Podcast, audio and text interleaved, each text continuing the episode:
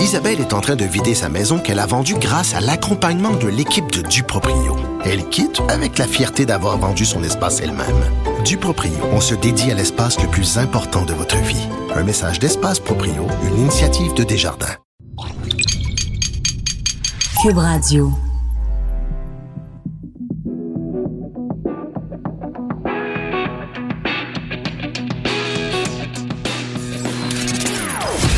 Opinions bien à elle.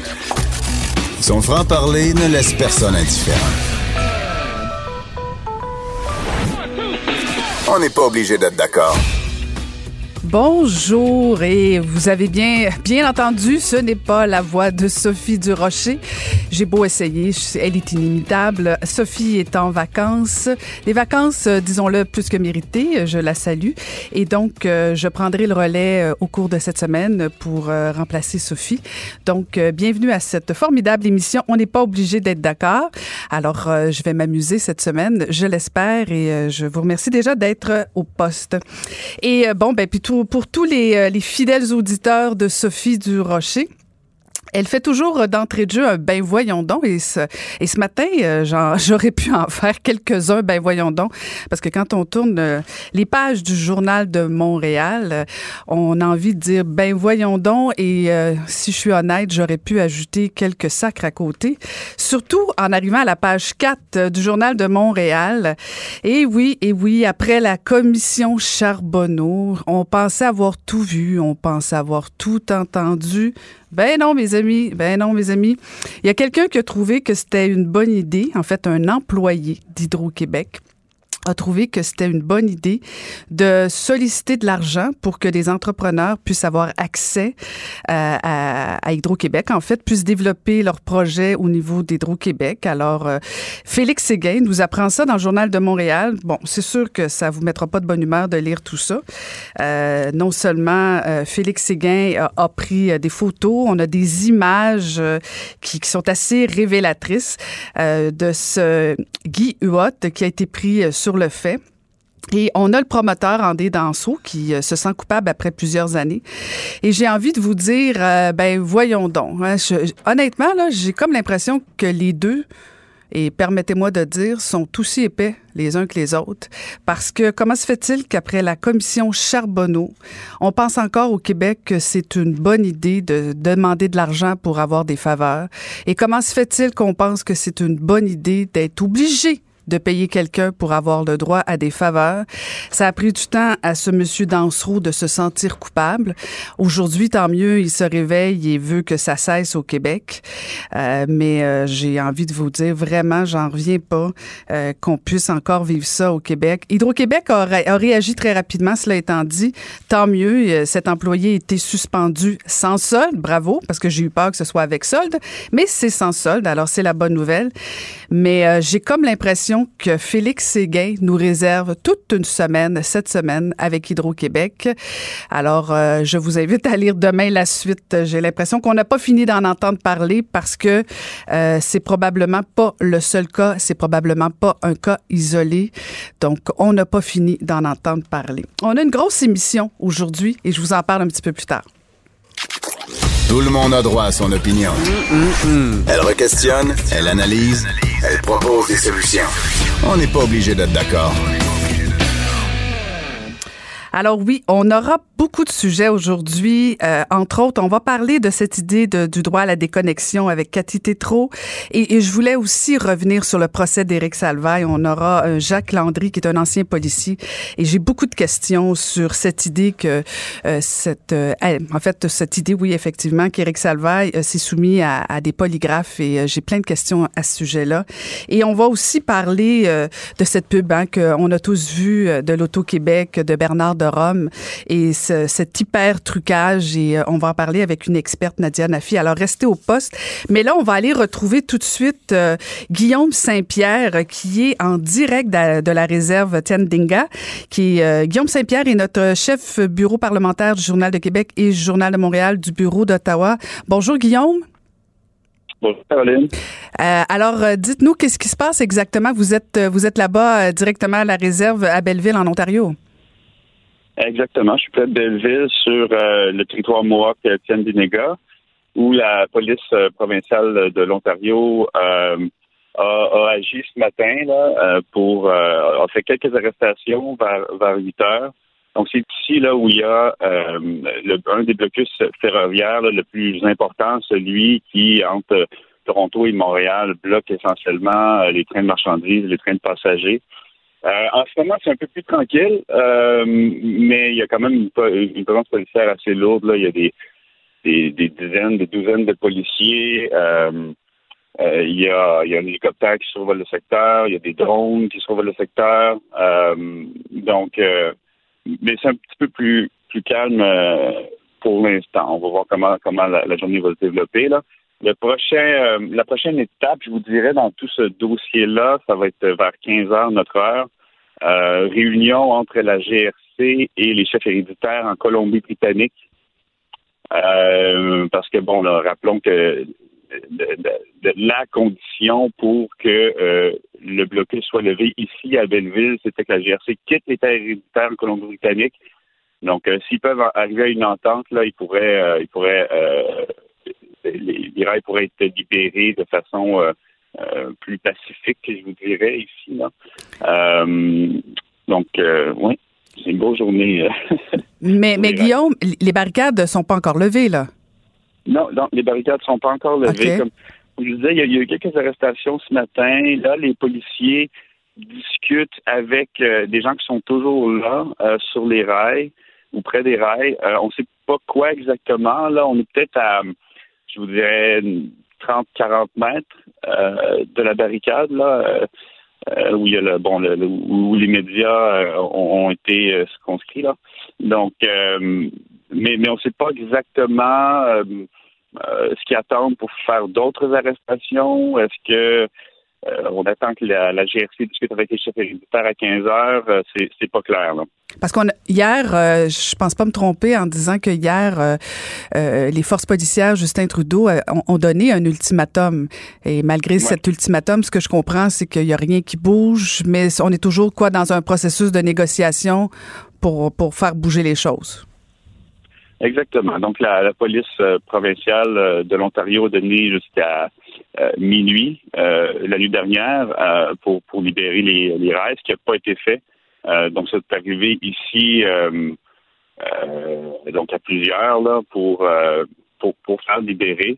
de force, en guillemets, là, il y a eu quelques altercations. Je n'étais pas encore ici ce matin quand à 8 heures, vers 8 heures, quand, quand, il y a eu des altercations, mais il y aurait eu des échanges là, assez musclés entre policiers et certains manifestants euh, mais euh, les, les, les, arrestations se sont faites, euh, somme toute, de façon assez pacifique. Là. Puis là, il y a encore des négociations, puis c'est à dire là, de dire si la voie va être libérée plus tard aujourd'hui, demain, cette semaine. C'est c'est pas clair encore. Ben suivez ça pour nous. merci beaucoup, Guillaume Saint-Pierre, de nous avoir parlé ce midi. Merci. Merci. Donc, c'était Guillaume Saint-Pierre, chef du bureau parlementaire, Journal de Québec et Journal de Montréal. On n'est pas obligé d'être d'accord, mais on peut en parler. Cube Radio. On n'est pas obligé d'être d'accord. Et maintenant, on va aller retrouver euh, une spécialiste, c'est en fait la directrice générale du Centre Cyberaide de Québec, Cathy Tétrault. Euh, bonjour, Madame Tétrault. Bonjour. Merci d'être là ce midi. Euh, en fait, euh, c'était, c'était suite à un article qu'on pouvait voir euh, en fin de semaine dans la presse sur la volonté ou en fait l'intention du ministre Jean Boulet, le ministre du Travail, sur sur son sa réflexion en fait de, de d'inviter les entreprises, les employeurs en fait à un peu mettre la pédale sur sur le frein au niveau de la connexion, au niveau de l'exigence sur euh, les employés qui doivent toujours être connectés, soit sur les courriels, euh, les réseaux sociaux et un peu partout. Donc, on est en pleine réflexion là-dessus. Euh, j'ai envie tout de suite de vous demander, est-ce que vous pensez que c'est au gouvernement du Québec d'intervenir, de légiférer pour les employeurs ne, puissent pas abuser au niveau de, la connexion et de l'exigence des employés? Oui, oui, oui, vraiment ça prend vraiment une ligne directrice pour tout le monde. Tu sais, quand d'interférer ou de légiférer pour punir, non. mais de suggérer fortement que euh, les entreprises pensent à ça, euh, informent aussi les employés, les employeurs, fassent justement des codes d'utilisation, etc. Là, oui, tout à fait, parce que euh, en ce moment, euh, c'est un peu à droite et à gauche, comme dans, comme pour tout, hein, comme pour l'utilisation des écrans. Là, euh, il n'y a pas de règles claires un peu partout dans les écoles, dans les entreprises, dans les familles, dans les.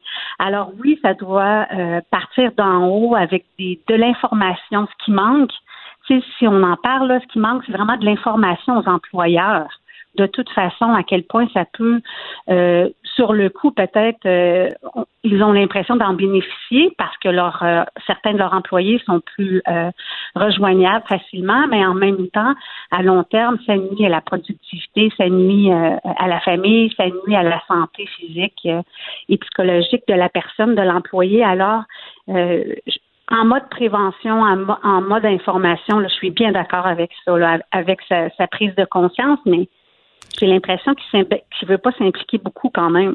non, on sent pas, on sent pas nécessairement une réelle volonté parce qu'en même temps, ce que ce que je comprends des propos du ministre, c'est qu'il n'y a pas nécessairement euh, d'abus euh, au niveau des employeurs. Il n'y a pas encore, euh, peut-être qu'il n'y a pas un gros recensement de cas problématiques. Peut-être c'est la raison pour laquelle, pour l'instant, le ministre ne sent pas la, la pression d'intervenir.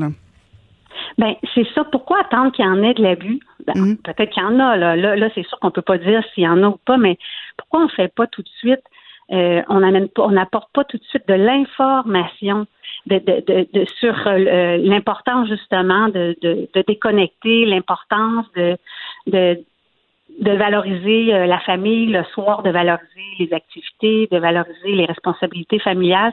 Pourquoi on ne fait pas ça déjà? Mhm. Parce que les, les gens les gens, puis tu sais, je trouve ça vraiment très intéressant là, votre sujet là, ça vient me chercher parce que on est là-dedans. Ben oui, il y en a d'utilisation abusive euh, des écrans. Est-ce que ce sont les employeurs ou les employés? C'est une excellente question ça quand j'ai lu ça. Euh, qui fait quoi? Qui se donne la pression de quoi? Ça aussi, ce serait important peut-être mm. d'aller passer un, un, sondage auprès des familles, auprès des employés là.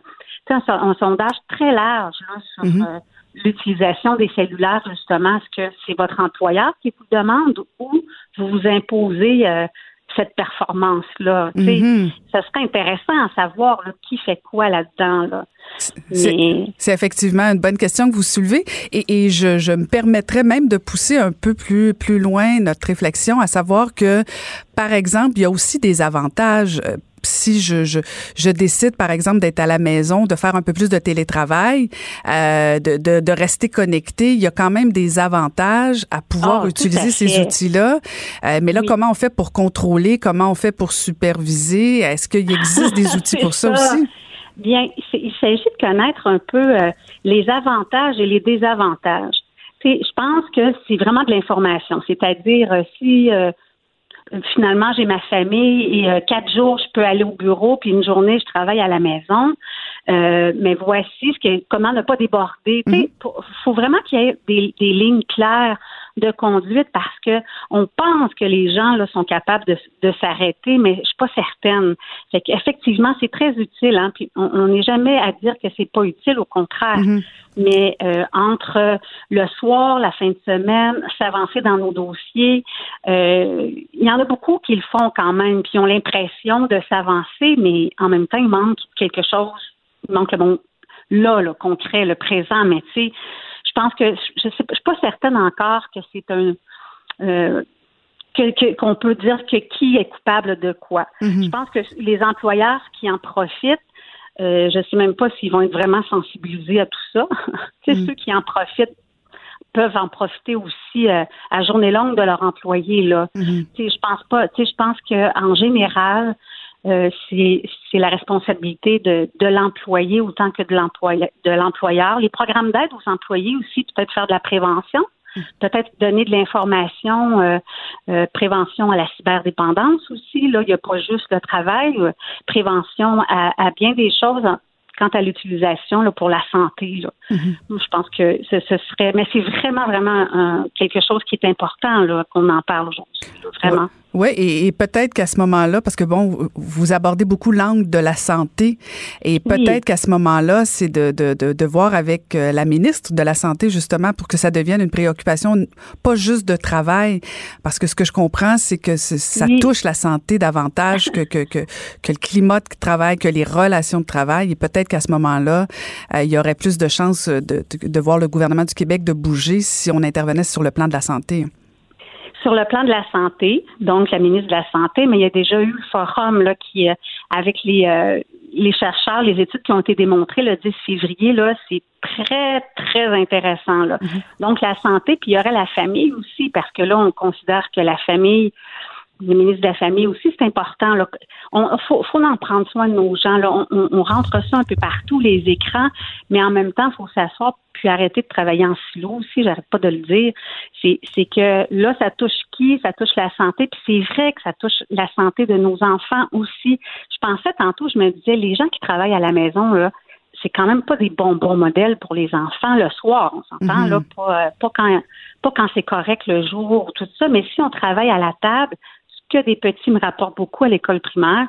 Moi, mon père, ma mère, souvent vont travailler à la table pendant le souper.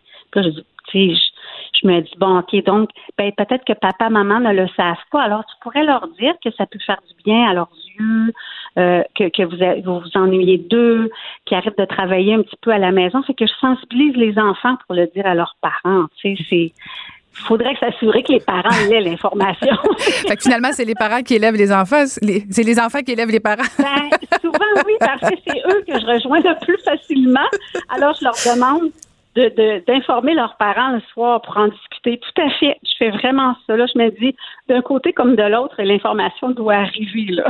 Mais est-ce que, selon, euh, selon ce que vous connaissez du domaine, est-ce qu'il y a déjà eu euh, des conventions collectives qui, qui, qui, ont adressé ce problème-là, qui ont réfléchi à la question? Parce qu'il y a des entreprises qui sont euh, syndiquées, qui sont probablement mieux outillées pour faire face à ça avant même que le gouvernement décide de bouger sur cette question-là.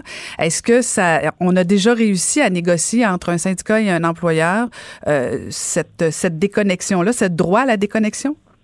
Bien, ça, par contre, euh, j'entre pas dans les euh, dans les entreprises, malgré que je serais fortune si j'acceptais, là. Mais syndicat et employés, je ne sais pas qu'est-ce qui a été négocié. Je peux pas vous le dire. Ce que j'entends, par contre, c'est vraiment est-ce qu'ils ont le droit d'utiliser les cellulaires sur leur période de travail. Tu sais, vice-versa, là, mm-hmm. tu travailles à la maison, mais quand tu es au travail, tu, fais tes, choses personnelles.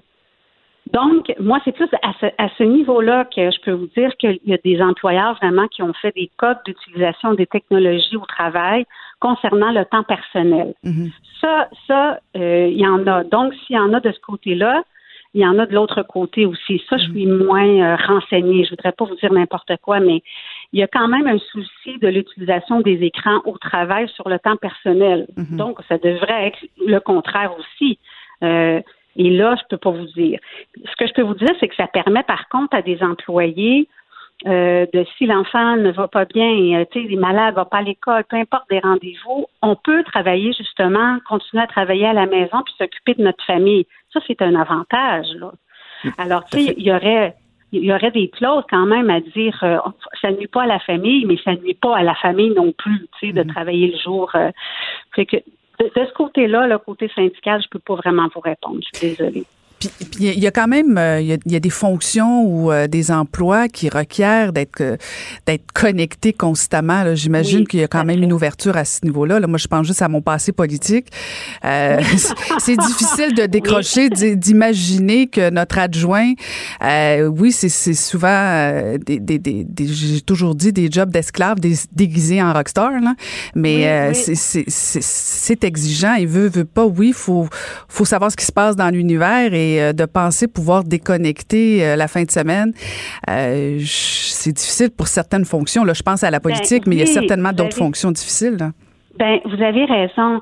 Il y a des emplois qui, quand on, applique à cet emploi-là, faut s'attendre, même s'il n'y avait pas, avant, il n'y avait pas les, téléphones cellulaires, il y avait quand même les téléphones, et même les, les gens en politique doivent rester toujours à la quête. Mhm. Ça fait partie, je pense, des tâches. Mhm. Et là, ce qu'il disait le ministre euh, du Travail, c'était vraiment quand ça fait partie des tâches de rester toujours rejoignables, ben que les employés soient payés en conséquence. C'est, c'est, il disait pas qu'on peut plus le faire. Il disait que certains emplois.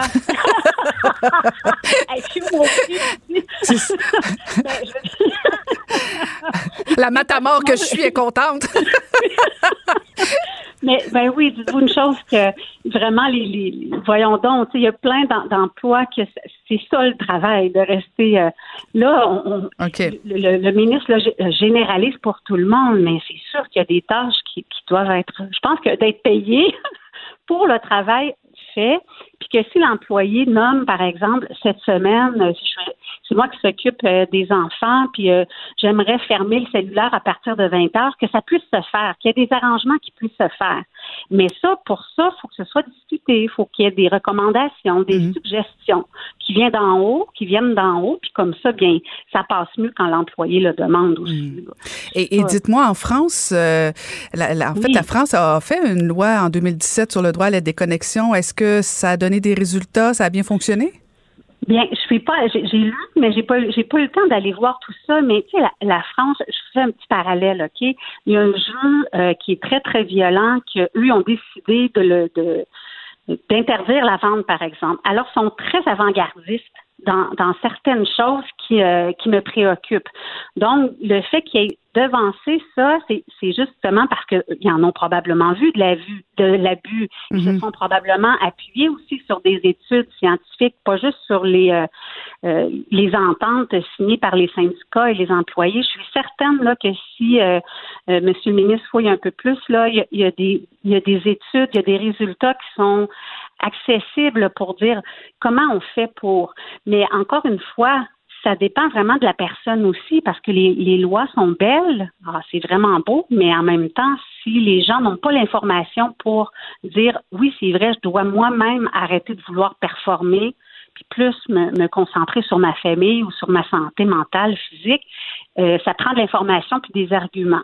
Fait que oui, ça fonctionne ailleurs peut-être, mais ici, euh, sur quoi on se base, puis comme je répète, information vraiment là très très claire sur euh, les, euh, les avantages et les désavantages, puis que les gens choisiront comme métier. Si ce métier-là dit que vous devez être rejoignable en tout temps, ben change de métier. Si, si jamais tu veux pas faire ça, mm-hmm. mais que ce soit que ce soit pas tout le monde qui soit accessible comme ça. Il faut que ce soit un choix. Selon moi, encore là. Mm-hmm c'est vraiment une opinion. Une démarche personnelle, effectivement. Oui. Ben, merci, merci beaucoup, euh, Madame Tétrault. C'était très, très intéressant. Et euh, donc, je, je, rappelle que vous êtes directrice générale et fondatrice aussi du Centre euh, CyberAide, conférencière chevronnée et autrice de plusieurs livres. Merci beaucoup de nous avoir parlé ce midi. Passez une belle journée. Merci vous aussi. Au revoir. Bonjour, je peux prendre votre commande? Oui, je vous prendrai le sandwich, le délice du Sud. Par contre, j'enlèverai le poulet, l'ananas, les oignons puis le fromage feta. Votre auto, c'est un espace où vous pouvez être vous-même. Euh, donc vous voulez juste le, le pain et la sauce? Oui, monsieur. Elle mérite d'être bien protégée. Et vous méritez d'être bien accompagné. Trouvez la protection la mieux adaptée à votre auto avec Desjardins Assurance et obtenez une soumission en quelques clics sur desjardins.com.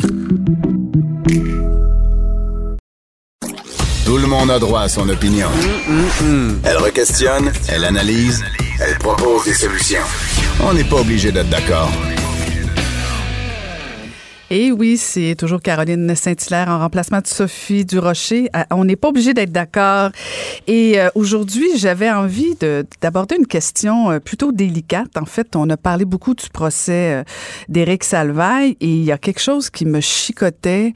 la semaine dernière, on a entendu que, que Éric Salvaille se serait soumis à trois, trois polygraphes et je me demandais pourquoi. Et on a pensé inviter un expert, un ancien policier, euh, polygraphiste et chargé de cours en criminologie à l'Université de Montréal. Monsieur Jacques Landry est au bout du fil. Bonjour, Monsieur Landry. Bonjour, Madame saint ben, merci d'être là et j'espère que vous allez pouvoir m'éclairer.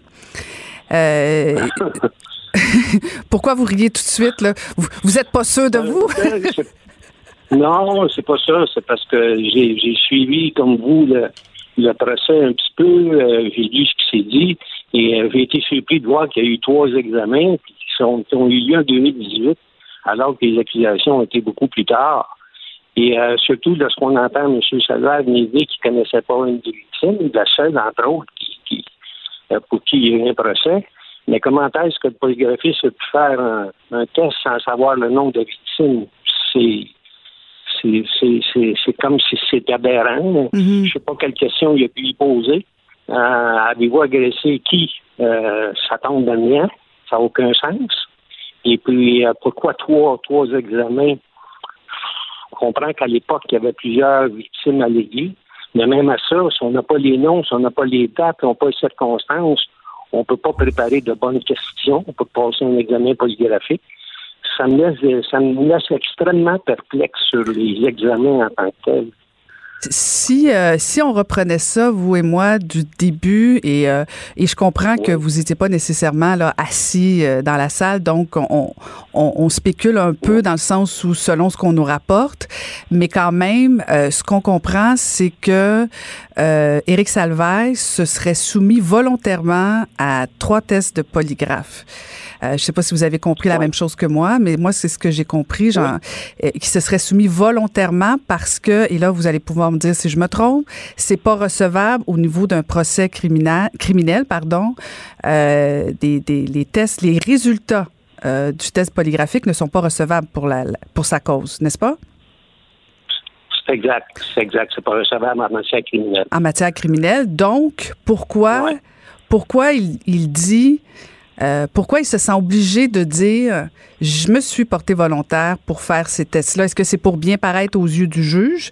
Euh, Parce qu'en même temps, entre vous et moi, si, si je fais un test puis que j'ai des bons résultats, je vais dire les résultats, mais il semble pas avoir dit les résultats de son test. Et, c'est ça, moi, qui, euh, qui, qui, me fatigue encore plus que le fait qu'il en ait passé trois. Est-ce que c'est parce qu'il a échoué les deux premiers, il en a passé un troisième? Est-ce que c'est... Il les a tous échoués, il a juste dit qu'il a fait les tests, mais on ne sait pas la conclusion? Ça peut, ça peut être exactement tout ça. Ça donne une couleur euh, qui, qui, est inappropriée à ce qu'il voulait faire. Moi, je trouve que ça, ça, ça teinte l'objectivité. Puis habituellement, un seul test est suffisant. On n'a pas besoin, à moins que le résultat du premier examen ait été non concluant, on peut refaire un deuxième test. Mais jamais trois, là. J'ai jamais vu ça, moi, dans ma carrière. Ça fait plus de 30 ans que je suis pas gratis. Puis j'ai pas vu ça, là. J'ai jamais vu ça. J'ai jamais vu ça. Ah, non. Ah, puis est-ce que ça peut être. Euh, est-ce que c'est des tests privés à ce moment-là ou c'est des tests qui sont passés euh, avec la police à l'interne? Non, ça, c'est des tests privés. Ça, ah, c'est des tests privés. OK, OK, OK. OK. Et est-ce que si demain matin, la victime allait au civil, là, les tests seraient recevables? Euh, il pourrait être recevable, c'est au, c'est au le juge qui prend la décision finale. Mais s'il y a un changement durant l'examen, l'individu modifie une version, la version peut être admissible. Le résultat du test ne l'est pas, mais la version peut être admissible, une nouvelle version.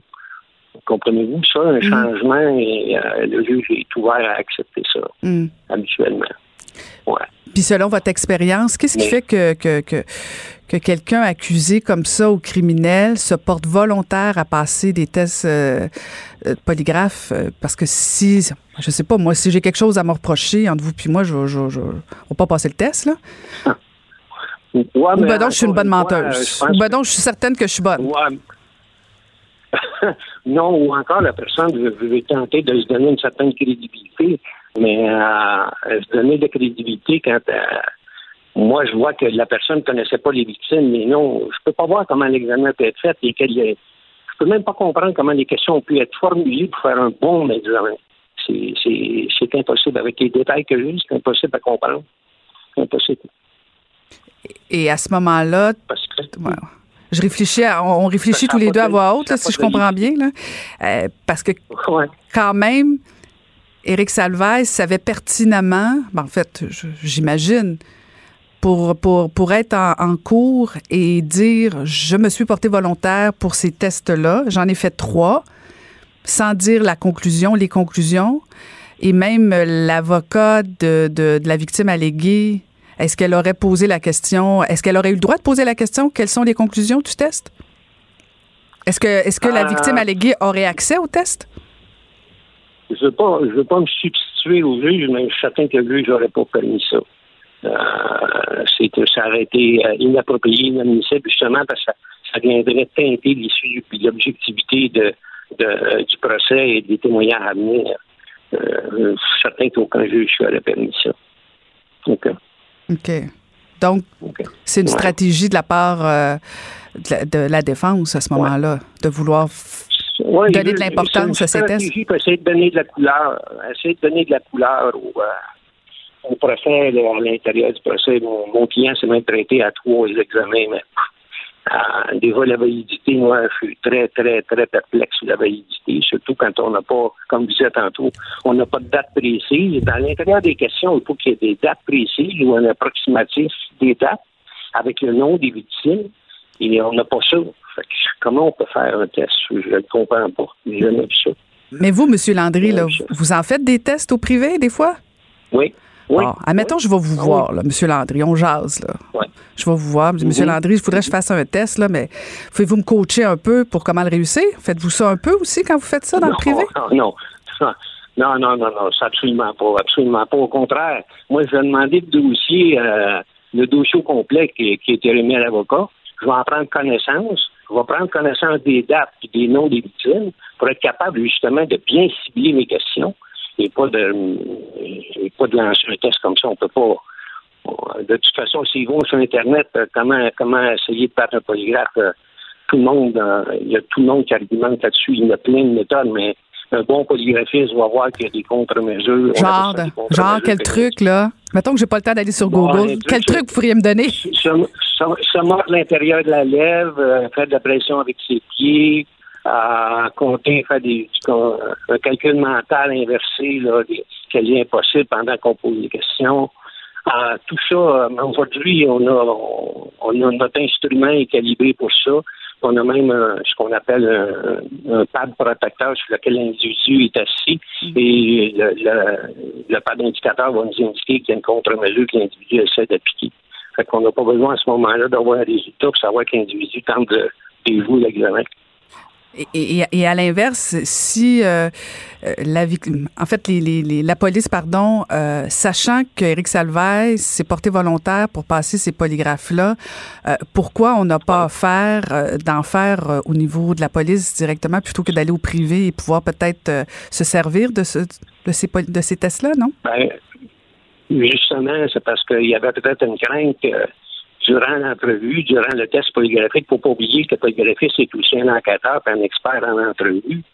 Euh, il aurait pu euh, déterminer que euh, M. Salvaille dans ce cas-ci, ou n'importe qui se prêterait à l'examen, disait pas la vérité, puis tenter d'obtenir la vérité. Puis je pense que son avocat, il aurait conseillé de pas aller là.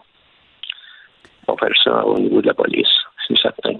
Est-ce que dans ce genre de, de cause-là, selon votre expérience, on peut aussi euh, demander des tests euh, de, de, polygraphe pour les victimes? Est-ce que parce que souvent dans ce cas-là, ce, qu'on constate, c'est que souvent c'est la parole de l'un contre l'autre là, et ça devient de plus en plus évident. Est-ce que ça serait pas utile de faire aussi des tests avec la victime alléguée? Ça arrive dans des cas sérieux où on croit qu'il y a une possibilité d'un méfait déclenchement d'une fausse enquête, une fausse verbalisation. Ça peut arriver qu'on va demander à des victimes, je me rappelle des dossiers dans lesquels je œuvré où les personnes avaient commis des méfaits, faire entreprendre une fausse enquête. Et on a demandé à ces personnes-là de passer un examen polygraphique et puis on a obtenu la vérité durant l'examen. Euh, ça peut arriver. Mais encore une fois, c'est sur base volontaire. Il ne faut pas oublier que euh, même si on leur demande, ils ne sont pas obligés de se soumettre à l'examen polygraphique. Mm. C'est une base volontaire. C'est ça qui, qui, qui est à retenir. Mais en fait, ma question, c'était plus du genre. Compte tenu du fait que dans les causes actuellement d'agression sexuelle, ce qu'on constate, c'est que euh, soit qu'on fasse finalement le procès de la victime alléguée, euh, que ça devienne mhm. finalement la parole de l'un contre l'autre, et il y a rarement des témoins. Hein. Quand il y a une agression sexuelle, ça se passe souvent dans un lieu privé où seules les deux personnes euh, sont, sont, sont, témoins. Si on disait d'entrée de jeu, oui, sur une base volontaire, mais en même temps, la victime aurait tout intérêt à passer ce test-là. Si on disait d'entrée de jeu, on fait des tests de à ces deux personnes-là, est-ce que ce ne serait pas une avenue intéressante? Ben, regardez, c'est que euh, de prime abord, nos enquêteurs sont formés que lorsqu'on rencontre nos victimes, de prime abord, on les croit. on doit les croire. C'est notre, travail de les chercher des points de validation, de corroboration. Permettez-moi d'avoir des doutes là-dessus. Là. Tout respect pour vous, là, c'est pas ce qu'on voit jusqu'à date. Ah, ben, en tout cas, c'est parce qu'il y en a qui ont mal écouté lorsqu'ils ont eu une formation, que ce soit à l'école nationale ou à l'université, parce que le, principe de base, c'est qu'on croit nos victimes. Si on ne croit pas nos victimes, ça commence mal, là. C'est pas. L'ouverture d'esprit n'est pas là. Quand on dit qu'il faut pas faut être euh, des libres penseurs, on est là pour correcter la, vérité. On n'est pas là pour tirer un, une influence quand partant notre victime ne dit pas la vérité. Ça n'a mm. pas, de sens. Ça n'a pas de sens. Vous n'auriez pas dû quitter la police, M. Landry. ah, que voulez-vous? Euh, après certains temps, notre temps est fait. Puis je pense qu'il y a encore des bons policiers, il y a encore des bons policiers et policières. Encore de très bons policiers et policières. Ben, merci beaucoup de nous avoir éclairés ce midi. Très apprécié, M. Landry. Ça me fait plaisir, Mme Au plaisir, à bientôt. Bye bye. Merci. Protégez vos dépôts, c'est notre but. La SADC protège vos dépôts dans les institutions fédérales, comme les banques. L'AMF les protège dans les institutions provinciales, comme les caisses. Oh, quel arrêt! Découvrez ce qui est protégé à vos dépôts sont protégés.ca.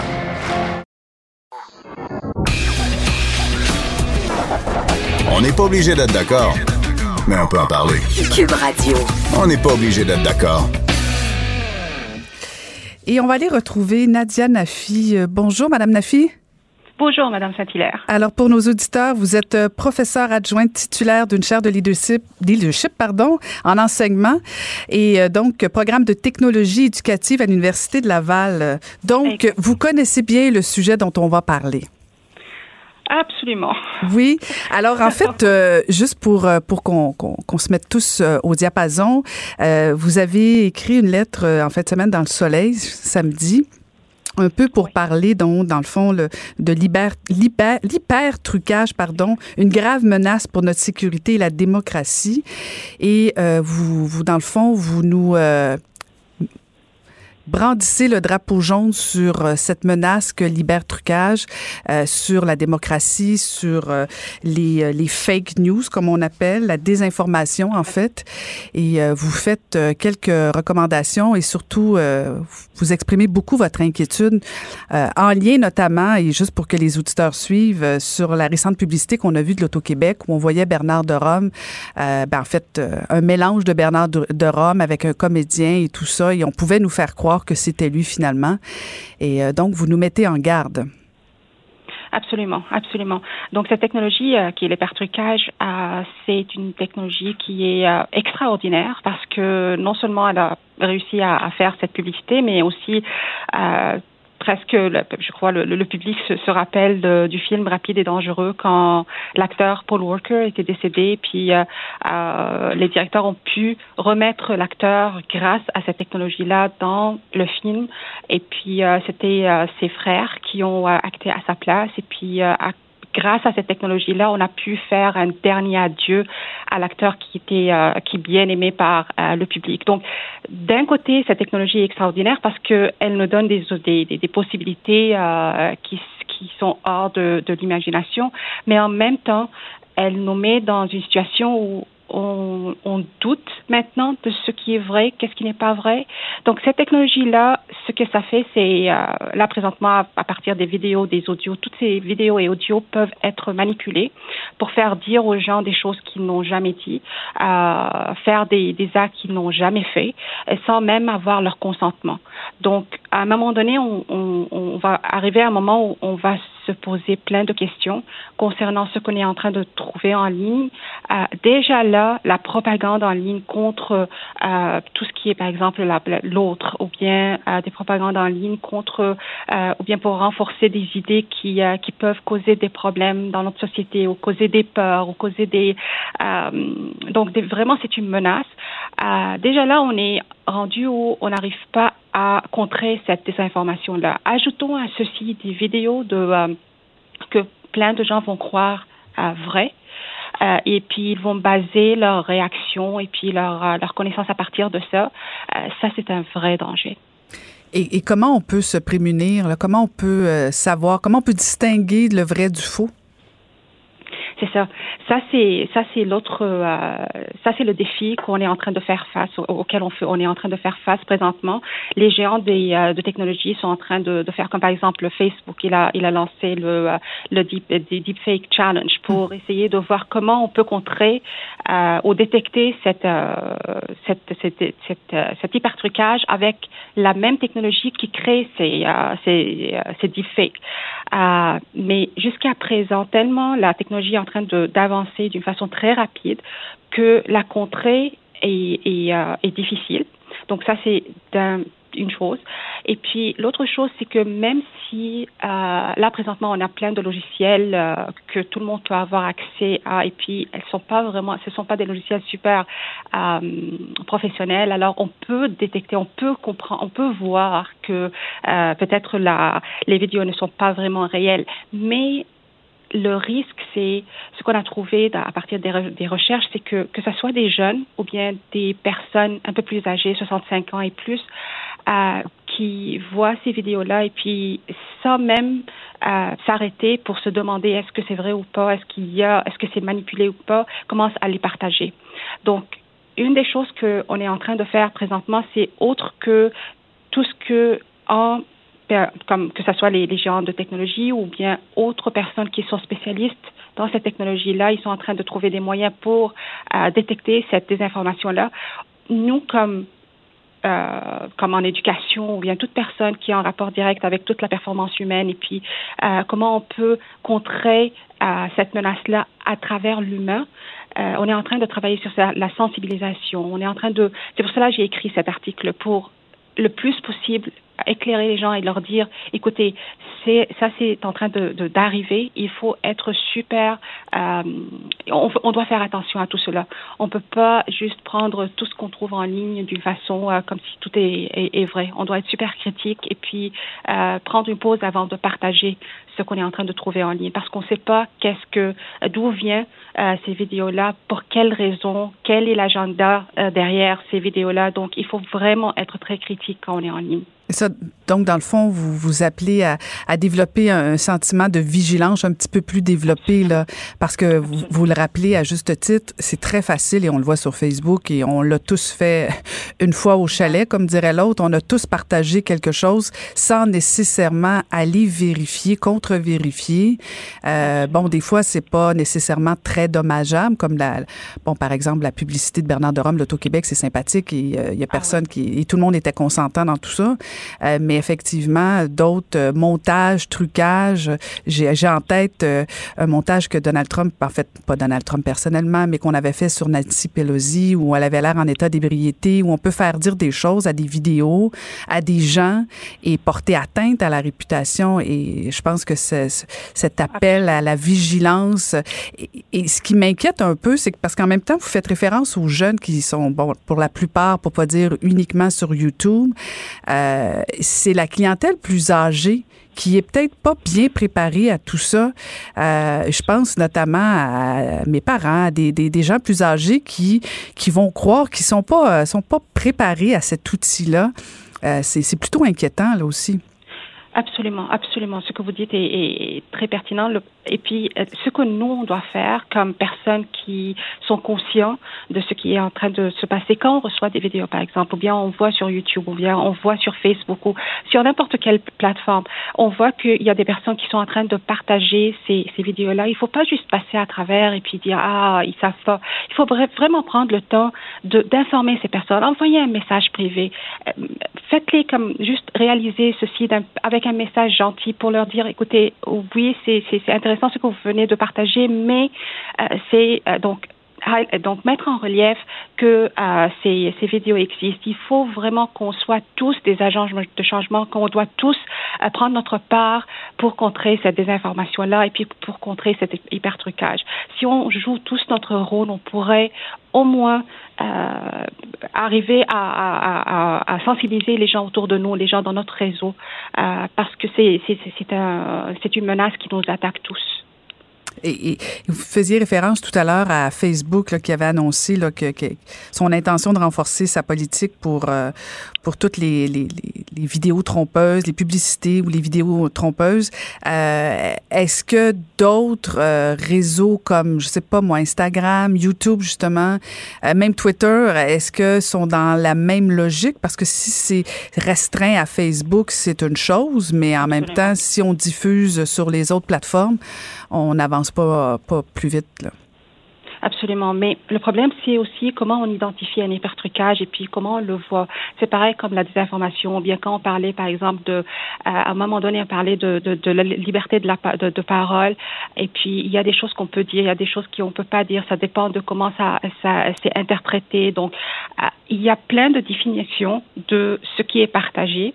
Et puis, parfois, par exemple, les, euh, les, euh, les deepfakes, ça peut être euh, pris comme c'est une blague ou c'est un, c'est juste une.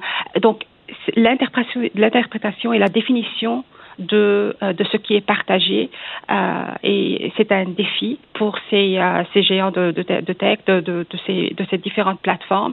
Et puis, à chaque fois qu'ils commencent à définir quelque chose et puis à dire, OK, là, on va commencer à arrêter cette, cette catégorie-là, il y a d'autres stratégies puis d'autres façons de faire qui, qui sont partagées puis qui commencent à se, surtout par des groupes qui y ont des, des agendas derrière. Euh, ce qu'ils sont en train de faire. Quand on parle des jeunes, par exemple, qui, qui partagent des deepfakes pour juste pour s'amuser, parfois c'est du, euh, ça peut aller vers l'intimidation, ça peut être vraiment très, euh, ça peut euh, nuire. Mais parfois c'est juste par, euh, comme les choses qui sont sur TikTok ou bien, c'est juste pour le, le divertissement. mais quand on regarde la désinformation, moi j'ai travaillé beaucoup sur la propagande en ligne.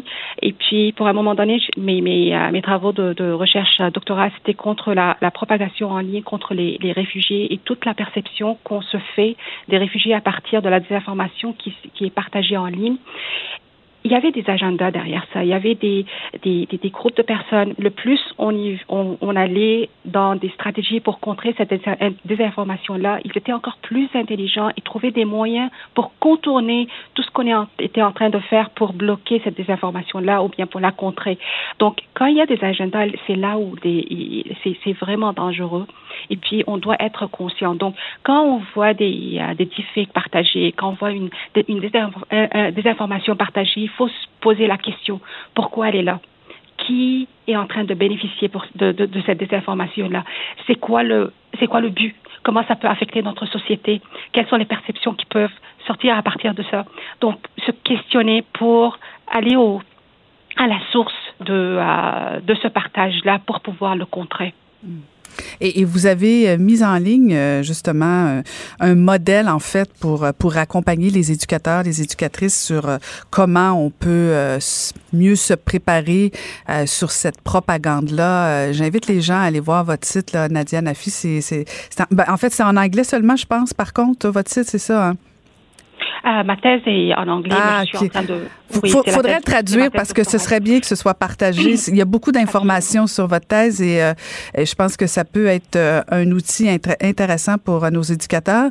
Mais on en, bon, c'est bien qu'on en parle ici au Québec, mais on se le cachera pas que c'est un enjeu international parce que Absolument. on peut bien s'éduquer entre nous puis s'y préparer, mais en même temps, il y a des technologies encore plus avancées ailleurs.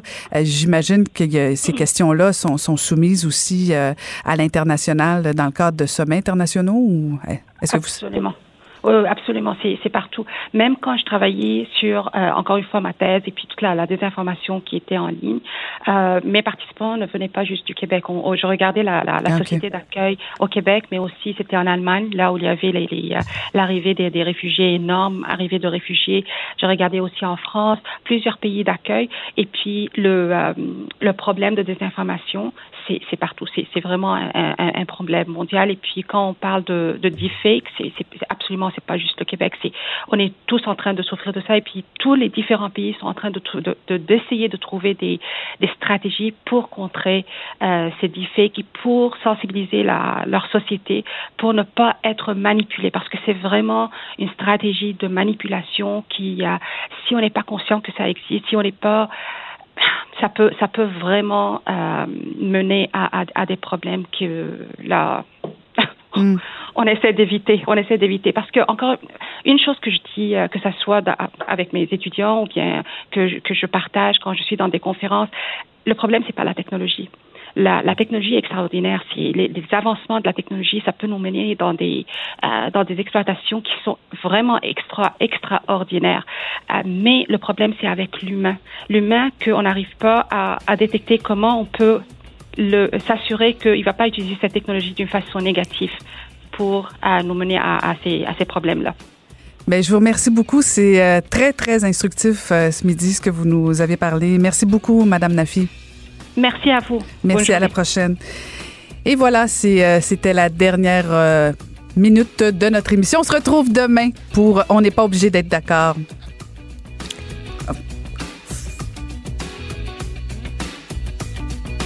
J'ai manqué ma fin. Et voilà. Bye. Je vous dis un beau bye-bye. À demain. Et je veux remercier Hugo Veilleux, Samuel Boulet, Grimard. Ce sera mieux comme finale demain, je vous promets. On n'est pas obligé d'être d'accord sur ma finale.